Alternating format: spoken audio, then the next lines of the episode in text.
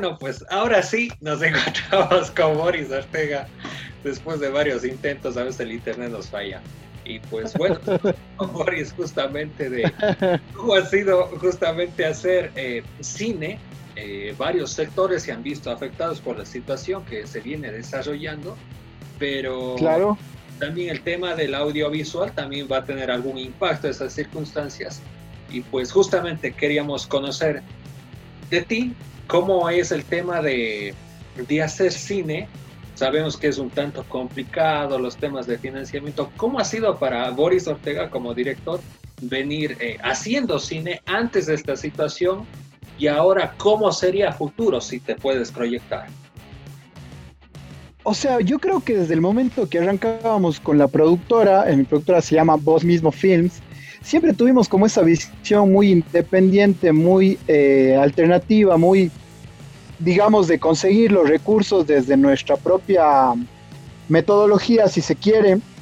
Eh, normalmente eh, cuando vos estás estudiando, cuando te estás preparando, cuando, cuando adquieres pues justamente conocimientos con respecto al cine, pues obviamente el cine es bastante caro, es bastante costoso, conlleva presupuestos bastante altos para realizarse. Entonces te dicen que hay como un mecanismo, que hay, que una, hay una forma que es a través de los de los incentivos a través de los recursos gubernamentales, de los recursos institucionales, etcétera, ¿no? Que esa es como la única alternativa que podrías utilizar. Pero bueno, eh, dado el caso de la ciudad, del país, etcétera, todo lo que quieras, eh, uno, ha ha tenido en el camino que irse encontrando las dinámicas del caso, ¿no? Tal vez no necesariamente estos auspicios gubernamentales, no necesariamente estos auspicios institucionales, sino más bien eh, pues le ha buscado como la manera de eh, encontrarle el modo, no encontrarle la metodología. Cada producto audiovisual, cada proyecto tiene una metodología distinta, o sea, no lo que te sirvió en el primero te va a servir en el segundo, ni en el tercero, ni en el cuarto, digámoslo así, ¿no? Entonces, en ese sentido, pues hemos hecho de todo, yo soy sincero, o sea, hemos levantado presupuesto desde varias aristas, o sea, desde hacer un concierto, desde hacer una proyección pagada, desde obtener eh, financiamiento privado, desde eh, llegar a acuerdos, a pactos con el equipo técnico de cómo va a ser un poco la retribución de su trabajo. O sea, hemos encontrado diferentes eh, cosas por hacer el momento que hemos estado ya en una producción mismo, ¿no? O sea, como te digo, pues ha sido full variado, ha sido full variado. No te podría de, hablar de una cosa en específico porque pues no vendría al caso, o sea, siempre nos hemos estado buscando dinámicas distintas, como mencionaba antes. Ahora, desde tu perspectiva, obviamente ha sido algo que tú has venido viendo las formas, como nos mencionas, cada producción. Eh, luego de esto, ¿no? Porque esto en algún momento, bueno, volveremos a salir y, todo lo demás, algunas provincias de nuestro país ya están implementando esta medida de, tener un poco más de libertad. ¿Tú cómo crees o es algo de ir descubriendo el hacer cine?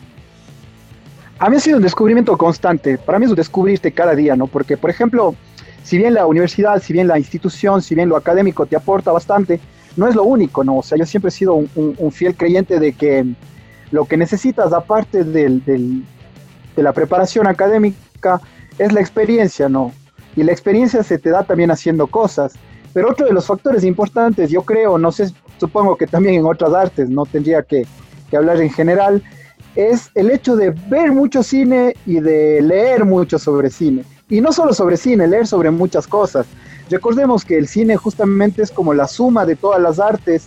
Entonces, en virtud de eso, uno tendría que estar medianamente, o si no es en su totalidad, empapado del resto de las artes, empapado del teatro, empapado de la pintura, empapado de la música, empapado de la escultura, de la arquitectura, etcétera, ¿no?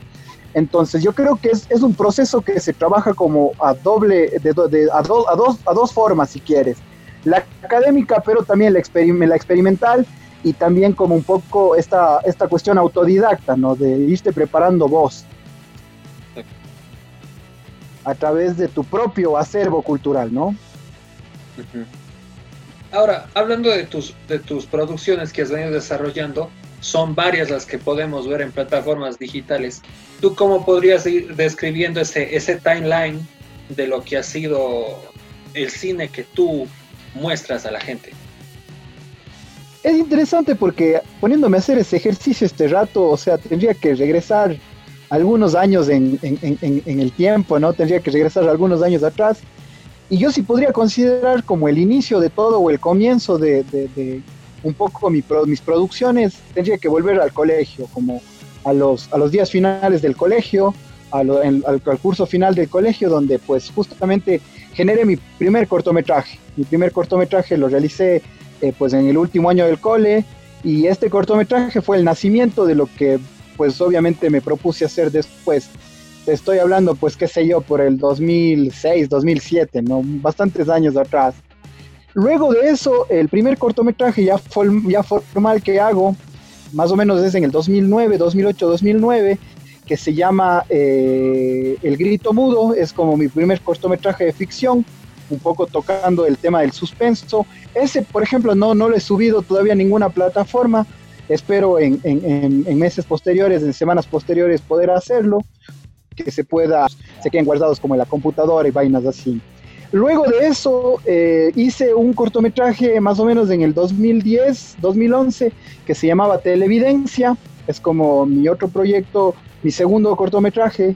Después de estos dos primeros eh, intentos de cortometraje, después de, estos, de estas dos primeras experiencias, si quieres, empiezo a trabajar mucho en el tema documental y hago mi primer largo documental que se llama Novillo desde el otro lado y pues este largo sí me toma algún tiempo, alrededor casi de cuatro o cinco años. Eh, ese, es como mi primer trabajo ya documental, ¿no?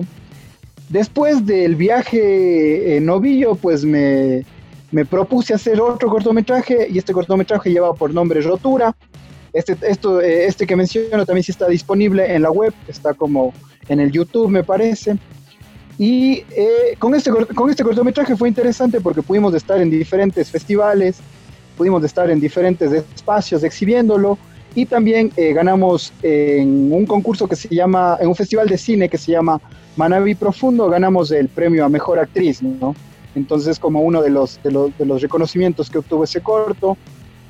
Después de ese viaje, pues nos, nos, nos pusimos de nuevo como sobre sobre, nos pusimos de nuevo sobre la marcha y sacamos mi primer mediometraje que se llama Cisco.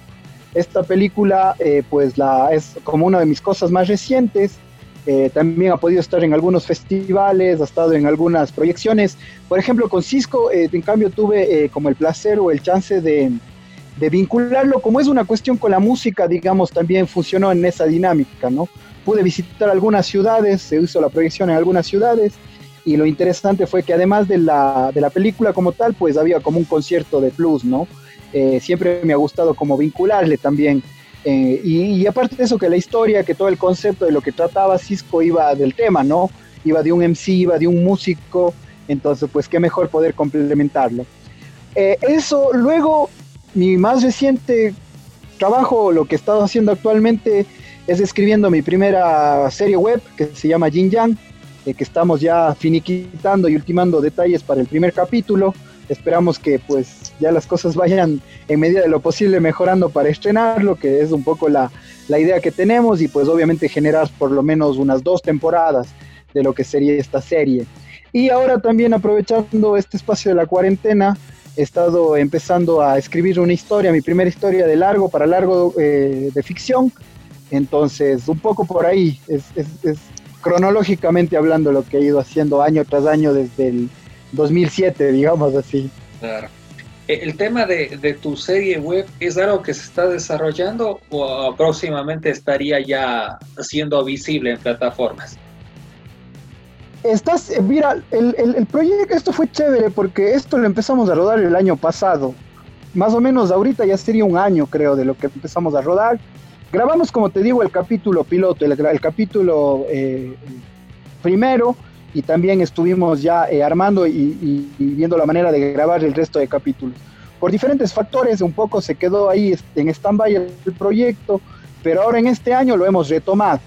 Justo, eh, y parece un poco coincidencial, pero una semana antes de que tuviéramos toda esta cuestión que ha sucedido, ¿no? Todo esto de la cuarentena, estábamos ya en el proceso, tuvimos una reunión de, de, producción con todo el equipo y estábamos en proceso de colorización, en proceso de post de sonido, ya para dejarle listo al primer capítulo, porque la idea es mostrar el primer capítulo, eh, un poco también enganchar si se quiere más auspiciantes, de pensar un poco con esta dinámica de obtener más presupuesto. Entonces se quedó ahí, se quedó parado por lo, por lo que ya conocemos, ¿no? Tú y yo. Y, la idea es hacerlo, la idea es ya cuando todo esto pase, pues volver a retomarlo, volver a grabarlo, volver a filmarlo y pues poder mostrárselo a la gente. Pero lo que sí tenemos en mente es el primer capítulo, el capítulo inicial, proyectarlo ya sea en una sala de cine, ya sea en un teatro, estamos todavía pensando en eso. Ahora, aunque no sé, también una de las últimas alternativas es las plataformas digitales en realidad. Ahora creo que es como lo más accesible y es algo que, que se está utilizando ahora, ¿no? Que se está trabajando mucho en eso. Sí, sobre todo en estos tiempos con mayor relevancia ahora, justamente. Ajá, ha tomado más peso. Ha tomado bastante peso. Ahora, yo he entrevistado a unas personas que hacen cine, a unos directores, y, habría, y hay gente que pues tal vez ve como algo inalcanzable hacerlo incluso localmente. Eh, y hay mucha gente que tú debes conocer, incluso más que yo, que se dedica a hacer cine. ¿Tú qué le podrías decir a esa gente que tal vez por el mismo presente que estamos viviendo se desmotiva? Eh, mira, o sea, no es, es algo real lo que tú nos cuentas. Tú estás haciendo una serie desde aquí, desde nuestra ciudad. ¿Qué les podrías decir? Yo creo que más que nada el cine es un, es un oficio, ¿no? El cine es un oficio y es una cosa, no sé si va a sonar muy paternalista lo que voy a decir, muy romántico lo que voy a decir, pero es una, es una cosa que hay que hacerlo desde el corazón. Porque, a ver, ¿y por qué? Hay varios factores, o sea, yo creo que si desde el momento eh, uno que tú tienes una idea, que tú quieres concebirla, que tú quieres hacer la película, realmente no le das el interés, no le das la importancia, no sientes que estás saliendo desde adentro tuyo, es muy difícil que puedas sostenerlo en el camino, ¿no? Es muy difícil que eso se convierta realmente luego en una película, en un proyecto, en un producto, etcétera. Entonces yo creo que primerito es eso, o sea, desde mi perspectiva yo creo que partir desde ahí, desde que sea una cosa que hay un hay un hay un, escritor y un, guionista y un director muy muy eh, interesante, muy chévere por todas las cosas que ha hecho, se llama Guillermo Arriaga, él es, bueno, un poco sus películas más conocidas, es el guionista de Amores Perros, por ejemplo, el guionista de Babel también me parece, y también ha dirigido películas, es, un, es un guionista y director mexicano. Él dice que el cine o el hecho de hacer cine, el hecho de escribir historias está relacionado con un nudo en la garganta que se te forma cuando tienes algo que expresar y no sabes cómo. Entonces él hacía referencia a eso, ¿no? De que los que escribimos historias necesitamos sacarnos de ese nudo de la garganta, necesitamos eh, respirar, necesitamos eh, liberar todas esas historias, todas esas cosas que tenemos por dentro. Que esa es la necesidad, ¿no? Esa es la necesidad para, para poder partir, para poder escribir, para poder realizar primero un guion y luego una película. Entonces yo creo que eso es difícil, es complicado. Eh, lamentablemente en estos mismos momentos tenemos que adaptarnos a lo que ya está sucediendo, pues saber que no sé si próximamente, si ya este mes o el que viene podemos tener rodajes presenciales, por ejemplo, por un lado. No sé qué, qué tan factible sea esto. Por otro lado, también eh, si ya podrán, podrán proyectar tus cosas en un cine, podrán proyectar tus cosas en un centro cultural, es decir, no sabemos si se va a activar esos espacios donde antes vos podías exhibir y proyectar tus películas. Entonces yo creo que ahorita la alternativa es todo lo digital, la alternativa son las plataformas.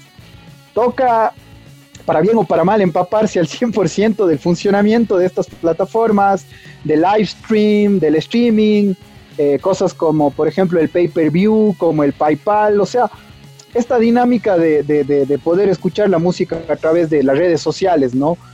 no solo la música, perdón, de poder escuchar los proyectos y ver las cosas a través de redes sociales y obviamente que eso te pueda generar un ingreso. Además, porque si nos ponemos a pensar eh, para volverle sustentable, pues obviamente debes tener réditos del momento que subes algún producto audiovisual al Internet, porque si no, pues caso contrario, eh, los recursos para seguir produciendo van a ser escasos, eh, los recursos para seguir haciendo cosas no van a existir.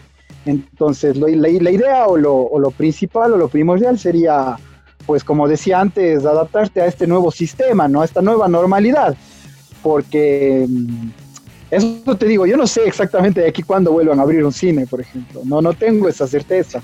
No sé si alguien la tiene además. Entonces eso, yo creo que adaptarse, adaptarse a lo que está sucediendo, no queda de otra. Exacto. Hay que adaptarse a lo que, a lo que viene. La gente que, bueno, los que hemos visto tus producciones, eh, podemos creo que describir, eh, tal vez para la gente que aún no ha conocido tu trabajo, ¿cómo podrías describir lo que tú muestras en tus productos audiovisuales? ¿Con qué se va a encontrar la gente? ¿Cómo podrías definirlo? Yo creo que es siempre necesario mencionar que yo provengo de la música, antes, de, antes del cine yo provengo de la música y sobre todo provengo, eh, provengo perdón, de algo que es la cultura urbana, eh, yo provengo del hip hop, ¿no? Desde ahí es como, desde donde empecé hace muchos años atrás y pues es obvio que mis películas, no todas en realidad, ¿no? Pero un par de ellas sí tienen esta connotación y sí tienen esta relación con lo urbano, sí tienen esta relación con, con el hip hop si quieres, si tienen esta relación con la calle. Eh, yo creo que se van a encontrar con una mirada distinta eh, el momento de alguien que haya hecho cine en esta ciudad, porque creo que pues eh, soy una de las pocas personas o las primeras personas que, que ha buscado también retratar a la cultura urbana en esta ciudad a través de esta plataforma que es el cine, ¿no? A través de este, de este artilugio, de este artificio que es del cine. Entonces, eh, pues creo que se va a encontrar con eso, con lecturas de, la calle, con lecturas cotidianas. Algo que también es importante en mi trabajo, que siempre me gusta experimentar. Yo creo que soy muy amante del experimento. Algunas veces me saldrá mejor, otras veces no tan bien, pero siempre estoy como buscando la manera de hacer algo nuevo, algo novedoso. En una película, por ejemplo, trabajo con actores profesionales, en otra trabajo con no actores, con actores naturales, en otra película trabajaré en escenarios, eh, pues, eh, con, con, como se podría decir, compuestas en escenas, es decir, con escenarios artificiales, otras veces trabajaré con locaciones verdaderas. Siempre voy experimentando, cada cosa que hago me motiva de distinta forma, creo que soy muy versátil en ese sentido, no podría ligarme ni podría situarme como en algo en particular, no podría decirte yo hago solamente algo de este género o de esta manera. Yo creo que más bien el oficio me ha ido haciendo entender que el cine es muchas miradas, ¿no? El cine es bastante diverso, entonces en función de esa diversidad, cada cosa que haga eh, tendrá un diferente sentir. Pero algo que sí puede estar presente, capaz creo que en todos esos productos, en, todo, en todas estas películas, es pues mi perspectiva, ¿no? Mi forma de ver las cosas. Eso sí creo que, que está necesariamente ahí, ¿no? Claro. Eh, justamente en este quehacer de, hacer el cine, eh, y, me gustaría que nos compartas cómo ha sido esa experiencia justamente de, gente que se suma a este tipo de proyectos y tal vez en la mente o en el imaginario de algunas personas puede estar como algo que tal vez se da en otros lugares, pero aquí no se puede dar. ¿Tú, ¿Cómo ha sido tu percepción? Y con la gente, no tanto en el aspecto de ver una producción, sino en el hacer, ¿no? Sabemos que Voz mismo Films la conforman varias personas y justamente podemos encontrar esa información, veíamos en las redes sociales, de hecho tú ibas mostrando al equipo. Claro, lo importante y lo bacano es de que dentro de este proceso tan bonito, de este proceso tan lindo de ir aprendiendo a hacer cine, te vas encontrando en el camino con personas muy eh, chéveres, con personas muy interesantes, con personas que más allá del componente técnico, que más allá del componente formal del asunto, eh, son excelentes seres humanos. Entonces, yo también lo que he aprendido es que necesitas conformar un crew, necesitas conformar un equipo con el cual te sientas vos respaldado para poder ir generando estas producciones. Entonces, cuando eso sucede, muchas de las veces las dificultades que se presentan son, son de manera eh, más sencilla, se pueden resolver, digamos, de manera más sencilla, eh, cuando, cuando encuentras esta sinergia, ¿no?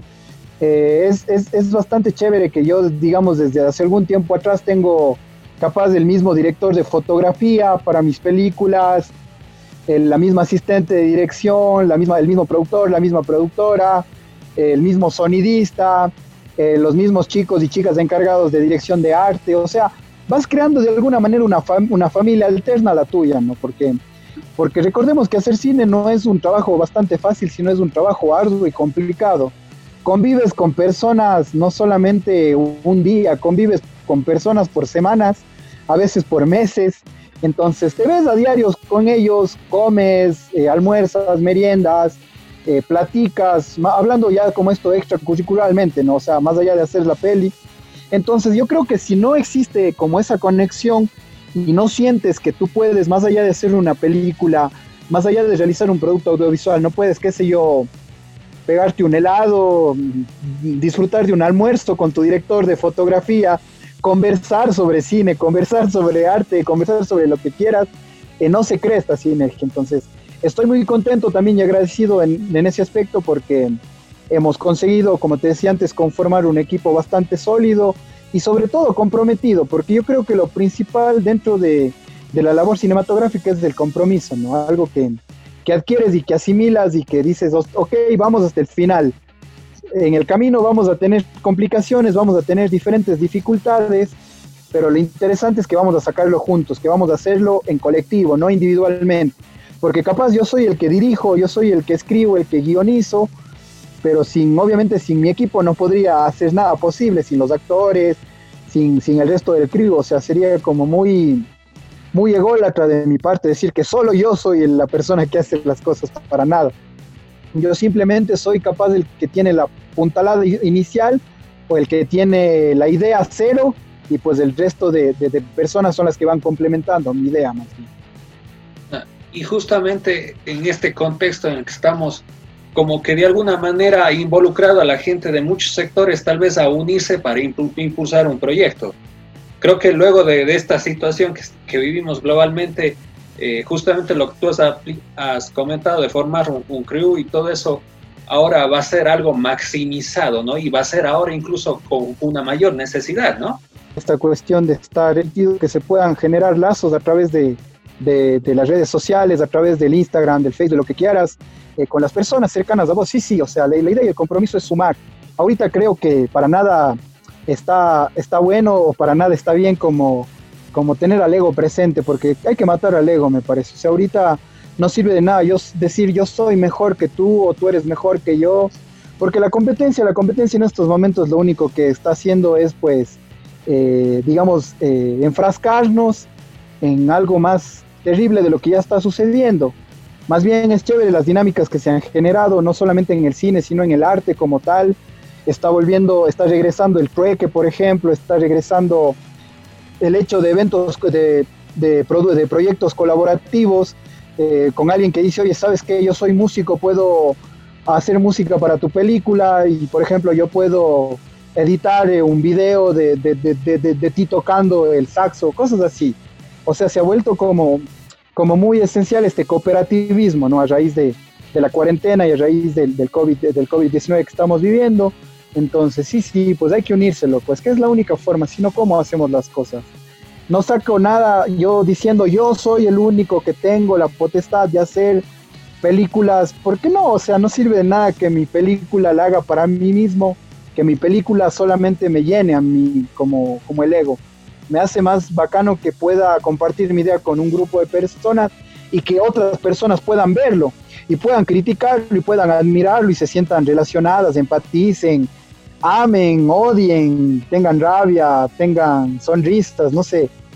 Creo que el cine es tan bonito porque te permite tener todas esas lecturas y lecturas muy diferentes, ¿no? Cada persona va a tener una opinión distinta de lo que tú, de lo que tú estás haciendo. Entonces creo que ese ejercicio es el que más me gusta, el, poder compartir y como te decía, pues en ese aspecto eh, colaborar con otras, con otra, con otra gente. Justamente hablando de, colaboraciones, eh, ¿cómo ha sido tu percepción eh, bueno, del tema de, hacer cine en Cuenca. En Cuenca hay esta, esta, esta camaradería, si podemos decir, este cooperativismo entre la gente que hace cine. Es, algo, en, el, en la ciudad es algo bastante difícil y complicado. Muchos de los proyectos eh, se han llegado a, concretar, se han llegado a dar, pero mm, hay otros tantos que no han conseguido hacer eso, porque una... A ver, una de las mayores, una de las mayores problemáticas que existe, una de las mayores problemáticas que existe en la ciudad es el hecho de pensar en cómo financiar primero tu proyecto, ¿no? Es, es como una constante, ¿no? Por ahí tengo amigos, tengo amigas, tengo eh, colaboradores, tengo, tengo diferentes personas que tienen excelentes ideas, tienen excelentes propuestas, tienen, tienen, tienen un talento innato increíble, pero lamentablemente muchas de las veces se para por la falta de recursos, ¿no? O sea, dicen como, yo para hacer mi película necesito X cantidad de dinero y si no tengo esa cantidad de dinero es muy eh, ilógico que pueda hacerlo. Entonces esos proyectos se quedan parados. Eh, realmente es escasa, la, o sea, existe, existen proyectos, existen productos, pero a ver, tenemos hoy como dos, dos problemáticas más, digamos, aparte de la que ya te he mencionado. La, la, otra problemática además es el hecho de que no hay lugares donde exhibir estos productos cinematográficos. No tienes como un circuito eh, local en el cual puedas mostrar.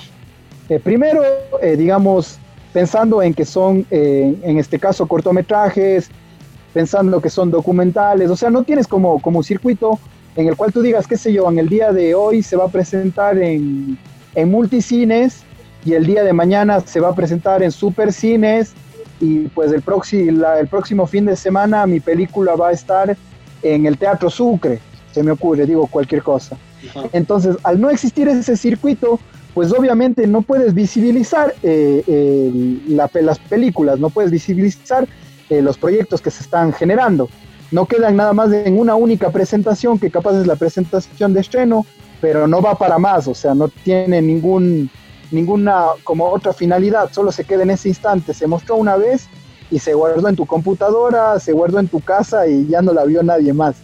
Eh, y es una realidad, eso es algo que está sucediendo, entonces es, una, es, es, bastante complejo eso.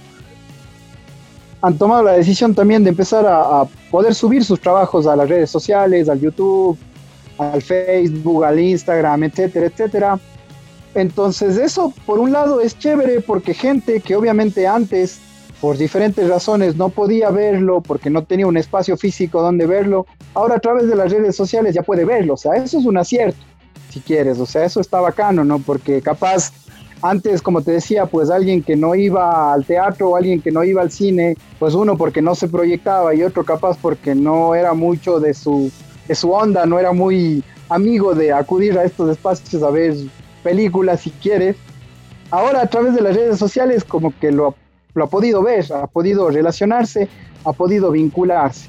Eso está positivo, pero también no sé hasta qué punto, porque digamos, puedes hacerlo una vez, pero en función de cómo continúe la situación, también el hecho de, dejar todo como de libre acceso es como un poco también eh, pensar eh, obviamente en los réditos económicos que vas a tener, si es que lamentablemente solo te limitas a, a dejarlo. Entonces también un poco creo que ya la dinámica ahora sería hacer que la gente pueda concientizarse sobre el hecho de los productores audiovisuales y saber que el aportar, el yo pagar un, a través de tarjeta de débito, tarjeta de crédito, de PayPal, de lo que quieras, eh, de manera digital, yo estoy aportando y estoy apoyando al, al, al, cine de mi ciudad, ¿no? Estoy consiguiendo que estos productores, que estos realizadores puedan continuar haciendo películas, ¿no? O sea, no pensar que capaz el, el, productor o el director se va a hacer millonario, que es una cosa que no va a suceder medianamente hablando del entorno eh, en el cual estamos establecidos, hablando de la ciudad, hablando del contexto país. O sea, es algo que no va a suceder, pero sí va a suceder que pueda seguir ese mismo productor, ese mismo director, generando nuevos productos audiovisuales, es decir, pueda, pueda seguir generando contenido para que tú como espectador puedas verlo. Eso creo que es lo que le sería importante que suceda ahora también. Pero sí, sí, me parece que, que, que, que, hay cosas ahí. Sí, yo he visto documentales y cortometrajes sobre todo. Por ejemplo, algo que no se ha explotado tanto, y bueno, también es por el factor presupuesto en la ciudad, son los largometrajes. Los largometrajes eh, sí tenemos como de alguna manera una escasez de producción eh, de cine en largometraje, si quieres. O sea, si hay largometrajes que se han hecho, pero son contados, o sea, no tienes como un bagaje importante para poder decir que sí se han producido, pues, eh, eh, películas de larga duración en la ciudad. O sea, tendrás, qué sé yo, de Cuenca máximo unas cinco o seis películas de larga duración que se hayan hecho. Y esas, o sea, hablando de películas realizadas aquí en la ciudad, ¿no? Ojo, y en el contexto cantón capaz, pero de ahí no hay más. Entonces sí hay como un, poco esta, esta falta de, producciones en lo que se refiere a películas de largometraje sobre todo. es importante lo que tú mencionas del tema que las redes sociales han sido un espacio de difusión para estas producciones. Eh, en tu caso como realizador, obviamente es uso de las mismas. Eh, ¿Cómo ha sido justamente para el realizador local? Eh, ¿Ha sido la única, el único medio o canal por donde difundir? ¿O ha habido tal vez otro tipo de espacio que si bien no ha sido una sala de cine establecida donde difundir y proyectar esta producción? Como te mencionaba antes, eh, nosotros encontramos diferentes formas de, exhibir y de distribuir eh, los, las películas que hacemos y va según también un poco de lo que estamos hablando, ¿no? De qué película estamos tratando, o sea, de qué va la película. Entonces, en el caso de Cisco hay una experiencia bien chévere porque como era sobre un, justamente sobre un chico que quiere hacer música, era sobre, sobre música y en este caso sobre hip hop, sobre la cultura hip hop, entonces pues era más que, que lógico eh, indagar, eh, tratar de, de, vincularnos en ese sentido, o sea, de vincularle a la película por ahí. Entonces lo que, hemos, lo que conseguimos con Cisco fue un ejercicio bien importante porque pudimos eh, hacer proyecciones, hacer exhibiciones, no necesariamente en salas de cine, pero sí en teatros, en centros culturales, a nivel país. Entonces, estuvimos, por ejemplo, en la Casa, en la casa de la Cultura en Ambato, estuvimos en centros culturales en Quito, estuvimos eh, también en Guayaquil, o sea, fue como que encontramos una alternativa bien bacana en el hecho de no pensar, bueno, si no es la sala de cine, ahora dónde la muestro, ¿no? Entonces nos sumamos a como ese experimento y, pues déjame decirte que fue muy, muy, eh, muy, resultó bastante eh, novedoso, resultó bastante bien en el sentido de que más allá también de la película teníamos el plus del concierto, entonces al centro cultural que íbamos era como que se proyectaba la peli, pero además de eso tenías un concierto, si bien no era con el artista invitado capaz, pero sí capaz con otra gente que hacía música similar a la del cortometraje, ¿no? similar a la de la película. Entonces, eh, eso nos ayudó bastante en el caso Cisco. En el caso Cisco nos ayudó eh, bastante esa manera de, exhibir y distribuirle. Eh, por ejemplo, con Rotura, que fue un, cortometraje que hice anterior, en cambio, la dinámica que encontramos más que la exhibición, así como a nivel país en centros culturales, vimos como la alternativa de mandarla a festivales. Mandamos a casi todos los festivales que pudimos, ¿no? A todos los festivales, a todas las muestras, entonces, así es como que se pudo dar a conocer el cortometraje. Eh, utilizamos esa vía en ese, en ese momento con rotura. Con Novillo, por ejemplo, igual hicimos una proyección general en el teatro, me parece que fue en el Teatro Sucre, hicimos luego otra en el Teatro Pumapungo, como un pre-lanzamiento y un lanzamiento. Entonces, ahí presentamos eh, la película de manera formal pero también había el plus de que hicimos DVDs del, documental. Entonces tenías también pues eh, esta otra vía de exhibición, esta otra vía de distribución que era el hecho de hacer DVDs. En realidad de la única, de la única, mm, del único producto audiovisual que hemos generado es DVDs, digamos, DVDs físicos, ha sido de Novillo, por ejemplo. Entonces, sí, como te digo, hemos ido experimentando diferentes cosas dependiendo de. claro justamente es eso y como mencionabas cada como que cada producción tenía su, su propia dinámica y, y naturaleza. Exactamente sí. En el tema actoral eh, hablando un poco sabemos que hay actores profesionales y todo eso. En cómo ha sido la respuesta justamente de este sector y tal vez de gente que no es un actor profesional como mencionabas. En tu caso como director cómo ha sido eh, esa experiencia Obviamente la formación en las aulas, eh, pero en tu caso, ¿cómo ha sido? ¿Ha habido una, podríamos decir, algo establecido? Bueno, para estos personajes tiene que tener este perfil, tal vez incluso de, conocimientos, o ha sido algo muy dinámico, justamente que he ido desarrollando en el hacer cine? He ido experimentando, he ido experimentando full. Y ahora que mencionas, es chévere porque yo en estos días también de cuarentena estado como, como generando una especie de, de asimismo de un, no, no sé si programa, pero sí una charla, una tertulia con quienes han tenido la oportunidad actualmente de trabajar conmigo en diferentes proyectos, porque creo que siempre estamos como pendientes y resaltando ya sea el trabajo en fotografía, el trabajo de cámara, el trabajo en sonido, el trabajo en arte, pero no sé si es tal vez mi parecer pero creo que dejamos un poco de lado el trabajo actoral, entonces ahora he estado yo buscando justamente traer a la, sobre la mesa, sobre la palestra, eh, cómo ha sido esta experiencia actoral.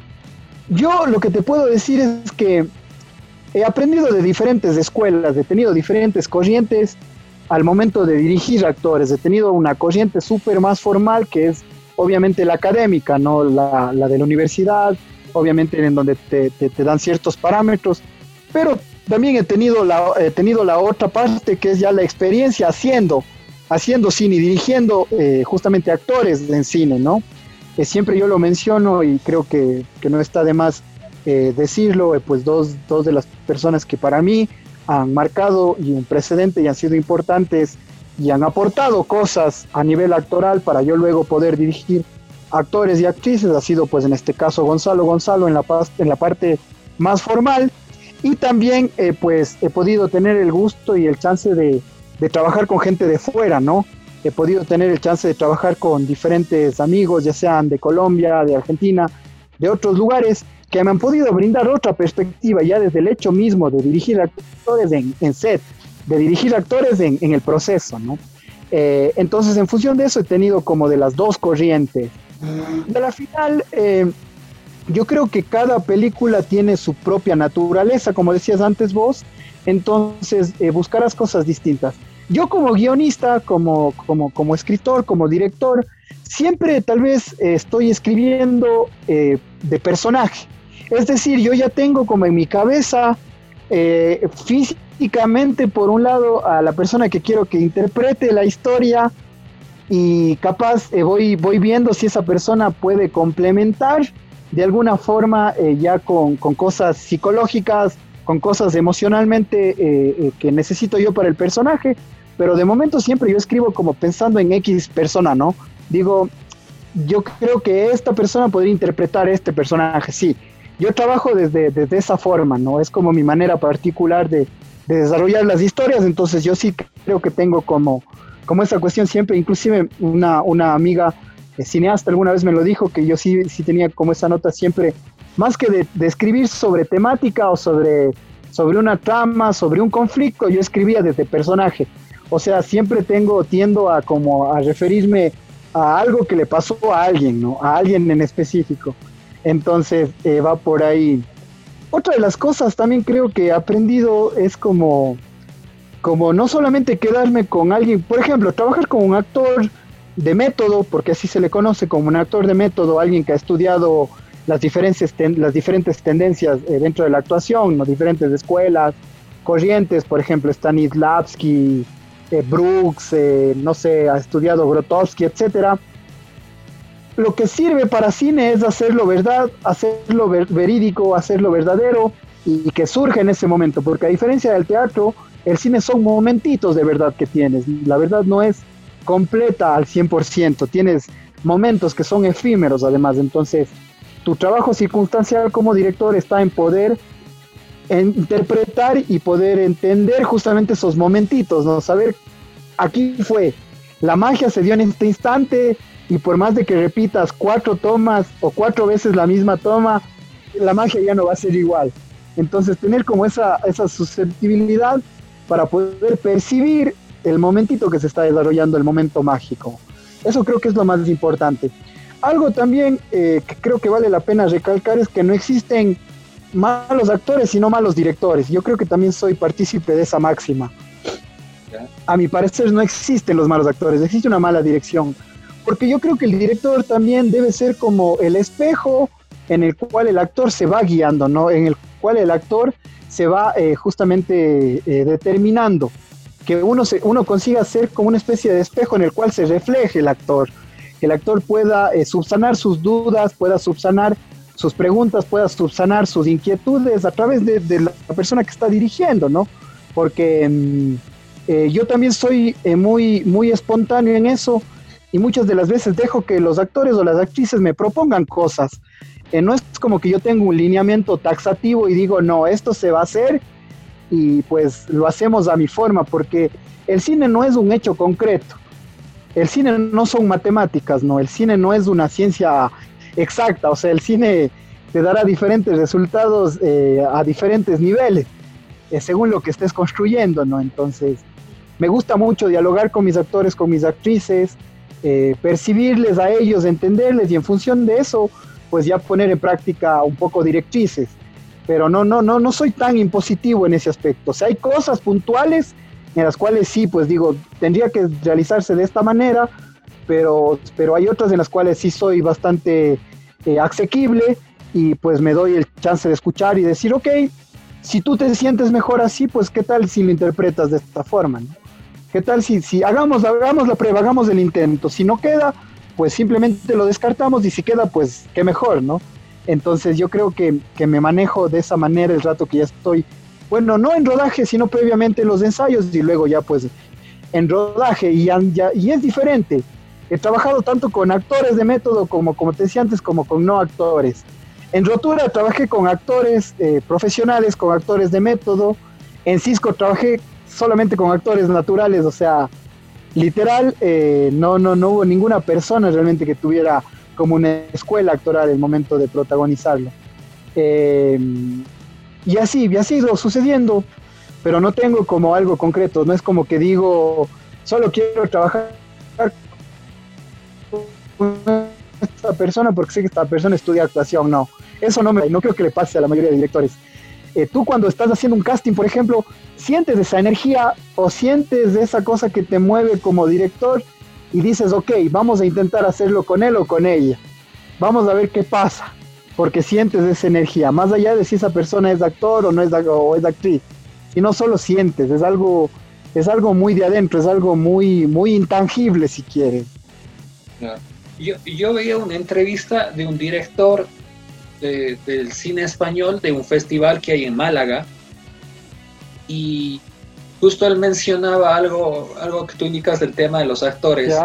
Y él consideraba que, y justamente hablando de la película que él estaba proyectando en este festival, él decía, el mayor éxito para que la película haya ganado algunos reconocimientos en este festival es el tema de que fue el trabajo actoral, porque él dijo, cuando hay esta dinámica entre actor y director y el actor propone, él decía que eso era el éxito de la película. No sé, en tu caso, ¿tú compartes ese criterio?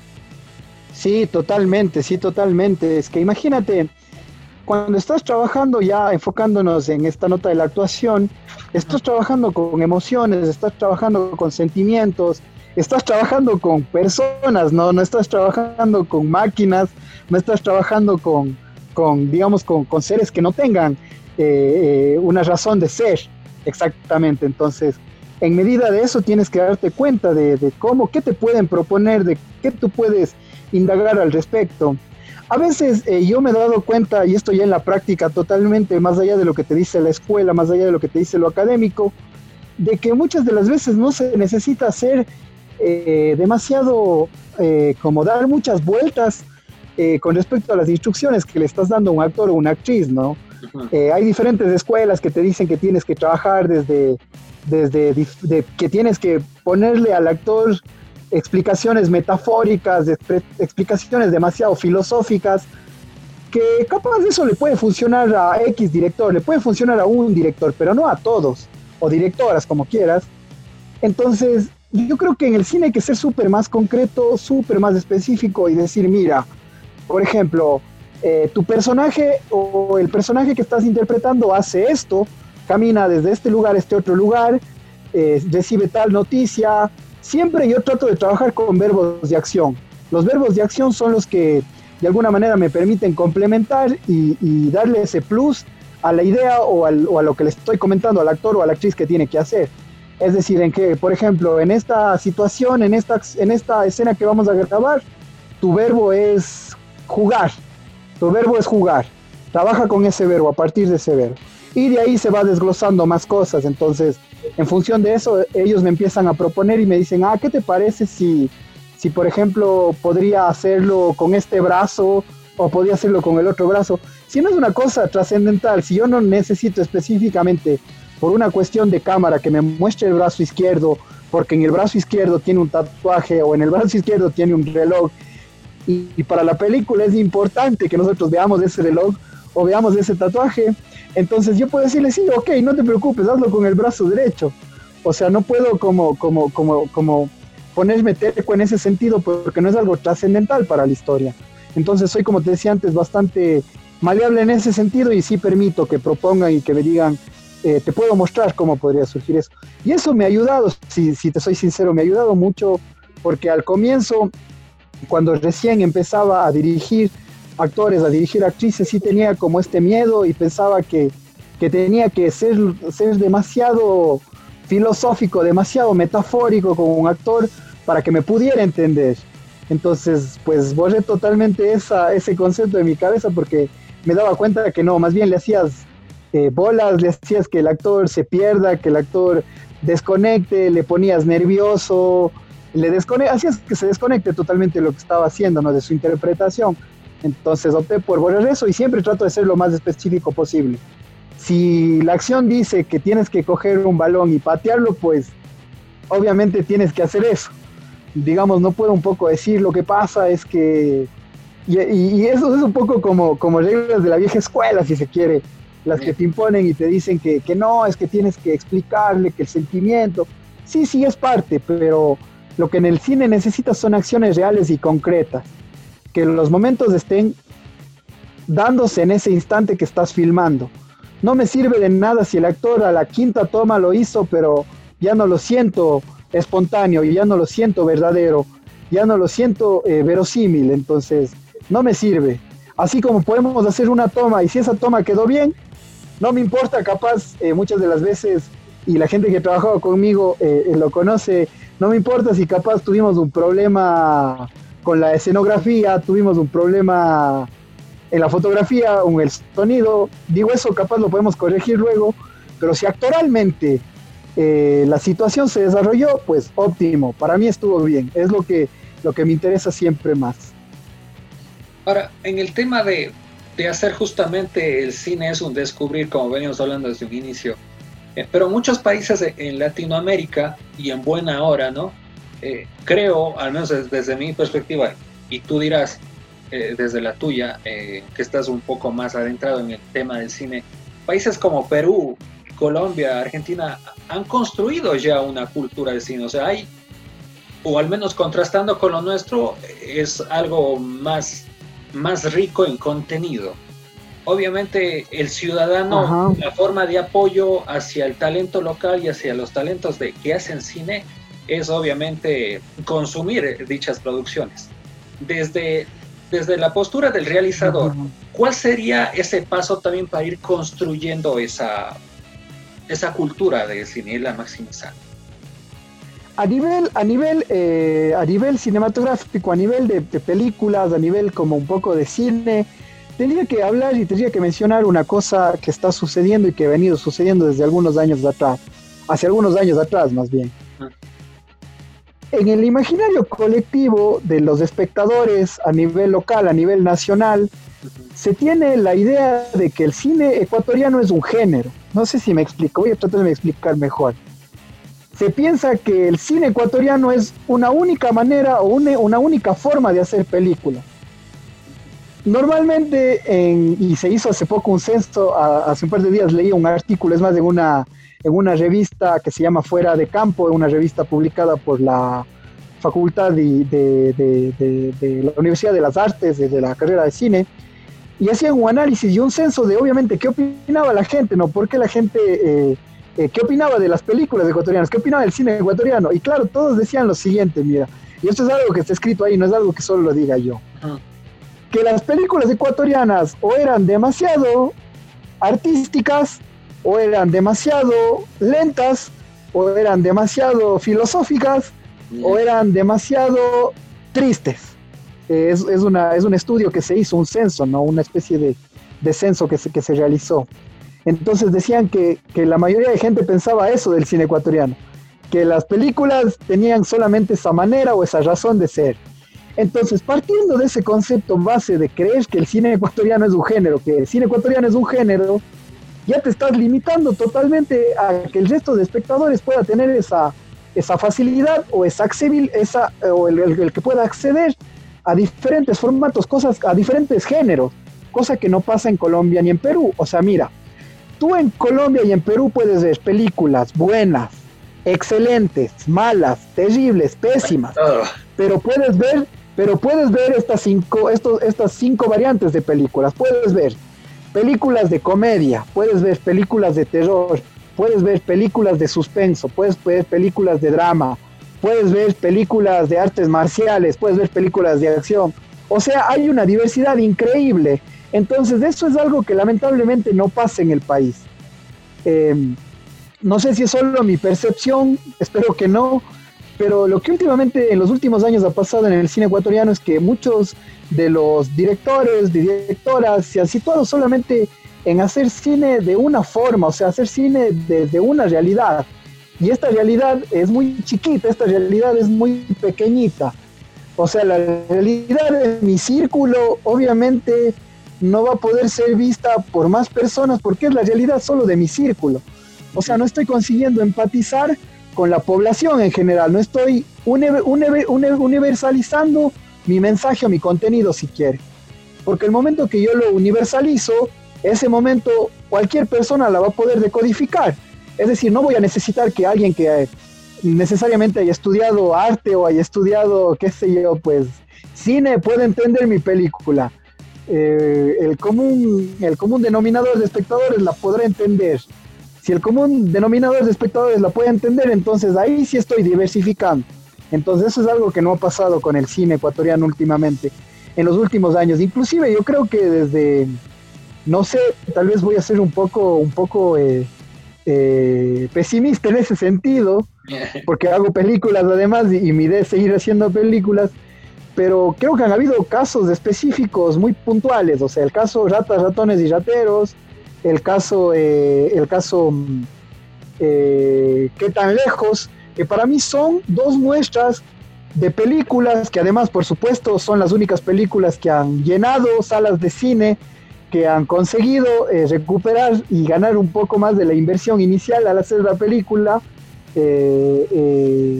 han conseguido, han, obtenido ese mérito, ¿cachas? De que ah. se presentaron en una sala de cine y la rompieron. O sea, el resto de películas, lamentablemente, una película exhibida en una sala de cine ah, en el Ecuador no llega, no sé, en, el mes que está puesta ahí, no sé cuántos espectadores podrá llegar. Creo que ni a la mitad de lo que hicieron eh, eh, Qué tal lejos o Ratas, Ratones y Rateros. Entonces, eh, pensando eso, desde, desde esos dos hechos concretos, desde estas dos películas, el problema es ese, el problema es ese, hay mucho cine de arte, hay mucho cine de autor, pero ni siquiera cine de autor, sino cine de arte más que nada, porque eso te digo, el principal problema es ese, que contamos historias demasiado mínimas, demasiado, introspectamos demasiado, o sea, hay una introspección que ya llega al límite, entonces, imagínate, si hago una película que hable sobre mí, está bien, capaz las personas cercanas a mí la podrán comprender, las personas un poco de mi entorno las, la podrán entender, la podrán captar, pero si yo proyecto eso hacia las masas, es decir, yo proyecto eso hacia la colectividad, pues obviamente una persona que viva en, no sé, ahorita se me ocurre cualquier cosa, que viva en el oriente, que viva en una comunidad, cuando vea mi película, por obvias razones, no va a sentir empatía, ¿no? porque lo que yo estoy hablando, claro, porque por obvias razones lo que yo estoy contando es demasiado personal. Entonces, eh, no puedo conseguir que el mensaje se expanda. Pero en cambio, si yo hago algo más universal, no pienso solamente en la realidad mía, no introspecciono solo en mí, sino pienso en la realidad eh, social, en la realidad cultural que estamos viviendo como país, que estamos viviendo como Latinoamérica, que estamos viviendo como, eh, como mundo, entonces eso se universaliza y así te digo, pues cualquier persona, qué sé yo, si mi película se exhibe en Japón, si mi película se exhibe en Estados Unidos, si mi película se exhibe en Irak, la gente va a poder entenderla, la gente va a poder comprenderla, porque no va a ser el idioma limitante, porque el mensaje que estoy transmitiendo, el mensaje, ojo, solamente poniéndolo como un canal, no, no estoy hablando necesariamente de que, ah, es que tienes que hacer películas con mensaje positivo, o tienes que hacer películas con mensaje negativo, no, nada de eso. Estoy viéndole al mensaje solo como un canal, una forma de contar. Eh, cualquiera lo va a entender, o sea, no voy a necesitar subtitularle, no voy a necesitar más que nada que vea alguien la película y diga, ah, ok, yo no, yo no, yo no vivo en Ecuador, pero acá en mi país, eh, en mi realidad cercana, también siento que pasa eso. que alguien nos roba dinero, que alguien mata, que alguien abusa, no sé, cosas más generales, ¿no? Cosas más, más, más generales en ese sentido. Entonces, lo que hace falta es eso en el cine ecuatoriano para poder reivindicar, reivindicar la situación y conseguir que los espectadores vayan y el día de mañana podamos, a, comparación, como tú decías, de países como, como Colombia, como Argentina, como Perú, justamente eh, pues tenga mayor acceso. Es que eso te digo, nos falta entender que el cine ecuatoriano no es un género. El cine ecuatoriano hace cine, de, en el cine ecuatoriano vas a encontrar de todo. En el cine ecuatoriano puedes encontrar películas de arte, películas de acción, películas de, eh, eh, de comedia, puedes encontrar documentales, puedes escuchar, encontrar, o sea, es muy diverso, loco, es súper diverso.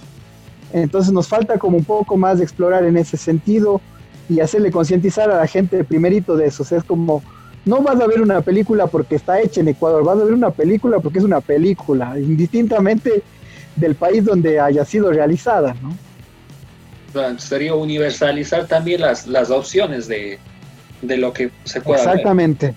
Claro, darle más, darle más factibilidad, darle más facilidad, perdón, al espectador para eso te digo, habrá una persona que le guste el cine de comedia, irá a ver películas de comedia, habrá otra persona que le guste el cine de terror, irá a ver cine de terror. Entonces, lamentablemente, si no hay esta diversidad, hablando ya de gente que produce cine en Ecuador, lamentablemente no vas a tener los espectadores que quisieras, porque eso te digo, y, y, puedes hacer el, ejercicio, ¿no? Mi, verdad para nada es una verdad absoluta, es, es más, invito a la gente que, puede escuchar esto, que pueda ver esta entrevista, a que pueda hacer ese ejercicio ella misma, ¿no? Y preguntarse, hoy has visto una película ecuatoriana de terror, hoy has visto una película ecuatoriana de comedia, has visto una película ecuatoriana de acción, y, ver qué sucede haciendo, haciendo ese ejercicio, ¿no? Ver las personas que te van a decir capaz de esto, ¿no? No, yo lo que he visto son películas que son muy largas, muy lentas, aburridas, etcétera. Y ojo, no estoy diciendo que estén mal hechas, no, eso para nada estoy eh, mezclándome y para nada estoy opinando sobre la técnica de hacer películas. Eso es una, eso es tema de otra entrevista y otra conversación muy extensa además. Si no me estoy refiriendo a cómo nosotros no estamos pensando en los espectadores, cómo los espectadores van a decodificar lo que nosotros estamos haciendo en función de tramas, en función de historias, etcétera, etcétera. Exacto. Ahora, justamente hablando de plantear otras propuestas y y no es solo porque nos conozcamos y no es solo porque seas de la no, eh, pero justamente tu cine plantea muchas cosas y tal vez sí, de lo que tú hablas de esta encuesta, creo yo, de lo que he visto, de lo que tú has hecho, sí planteas otra cosa y sobre todo temas de que muchas veces la gente tiene conceptos de la cultura urbana, pero hay muchas historias y tú justamente las retratas y es otro planteamiento muy interesante, así que sí hay cosas distintas en el cine ecuatoriano sino también es sí, sí, sí. de poderse a ver, Ajá. Claro, sí, sí, o sea, existen, existen, pero lamentablemente, no sé si ha sido, si nosotros hemos sido, y, me hago parte, hemos sido parte del, del, error que se ha generado, que, que la gente ecuatoriana conciba al, cine ecuatoriano como un único género. No sé si es culpa de nosotros, entonces, eso te digo, no tenemos eso de que alguien diga, vamos a ver una película de acción, sino es como, vamos a ver una película ecuatoriana, ¿me entiendes? Es un poco al, ejemplo que me refería. No es como que vas a ver, qué sé yo, el día de mañana dice alguien voy a, voy a ver eh, una película infantil porque estoy con los guaguas y el domingo quiero ir a que los guaguas se dispersen y en el cine se entretengan viendo una película de dibujito. ¿Me entiendes? Cuando pasa el hecho Ecuador y, y, vas a hacer ese ejercicio, dices, no, vamos a ver una película ecuatoriana y es como, como una película ecuatoriana? O sea, ¿de qué va la película? ¿Qué es la peli? Entonces, eh, sería interesante como sacarnos eh, de la cabeza esa concepción de que hay, única manera, hay una única forma de hacer pelis en Ecuador. No, no, hay bastantes. Hay un millón, y hay un millón de historias y hay un millón de, de géneros además. Boris, ¿cómo la gente puede conocer justamente en plataformas digitales, sobre todo ahora, el tema del cine que tú has venido realizando? Desde la productora hemos visto conveniente el hecho de algunos trabajos que teníamos, eh, pues solamente como te mencionaba antes, mostrándolos en diferentes, exhibiéndolas en festivales, de muestras, etcétera, Ahora las hemos puesto de manera accesible para la gente en general. Eh, la mayoría de mis cortos ahora están en la plataforma YouTube, pueden verlo a través de YouTube. Tengo un par más que están en mi plataforma de Facebook, que están en, en mi red social de Facebook. Tengo como dos cosas subidas ahí, pero la mayoría están en YouTube. Vos mismo Films o Boris Ortega y pues pueden encontrar eh, las producciones que he venido haciendo a lo largo de los años en, estas plataformas de YouTube y en Facebook. Eh, estamos próximos y esperamos que eso se pueda concretar, quizás pensando de aquí en más, eh, a generar una plataforma ya de, la, de la productora como tal, una página web capaz de la productora en la cual puedan estar ahí todas las, todas las, todos los trabajos que hemos venido haciendo y pues para que la gente pueda verlos, ¿no? Además.